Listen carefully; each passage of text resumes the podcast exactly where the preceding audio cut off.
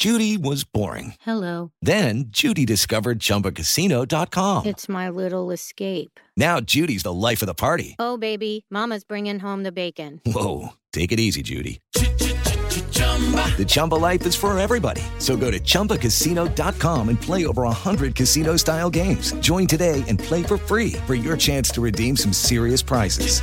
chumba ChumbaCasino.com. No purchase necessary. Void where prohibited by law. 18 plus terms and conditions apply. See website for details.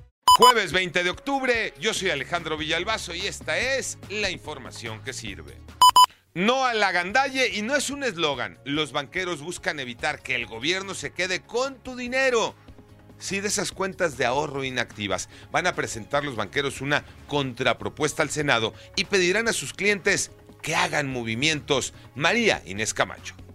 Ante la desinformación, nerviosismo y incertidumbre que ha generado entre los clientes de la banca la posibilidad de que el gobierno federal se apropie del dinero de las cuentas inactivas, los banqueros dan la cara. A decir de Daniel Betterferma, el presidente de la Asociación de Bancos de México, informó que ya preparan una contrapropuesta basada en experiencias internacionales y era que el gobierno estaría obligado a regresar el dinero a sus dueños. Por lo pronto, llamó a sus clientes a hacer movimientos por lo menos una vez al año en sus cuentas bancarias. La SEP tuvo que corregir la plana. Pepe Toño Morales. Gracias Alejandro, efectivamente. No le quedó de otra. La SEP tuvo que suspender la aplicación del programa piloto para nivel básico. Entraría en vigor el 29 de octubre en 960 escuelas en todo el país, pero ya no.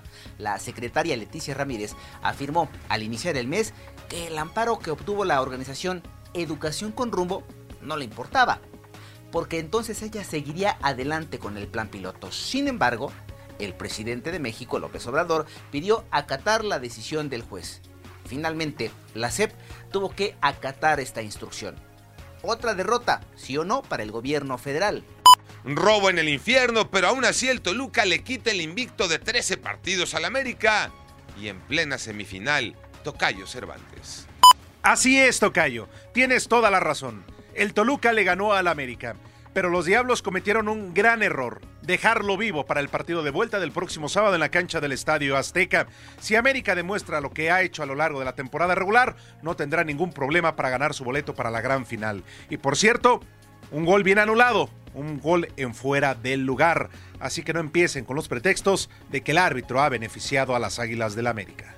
Yo soy Alejandro Villalbazo, nos escuchamos como todos los días de 6 a 10 de la mañana, 88.9 y en digital a través de iHeartRadio. Pásenla bien, muy bien, donde quiera que estén.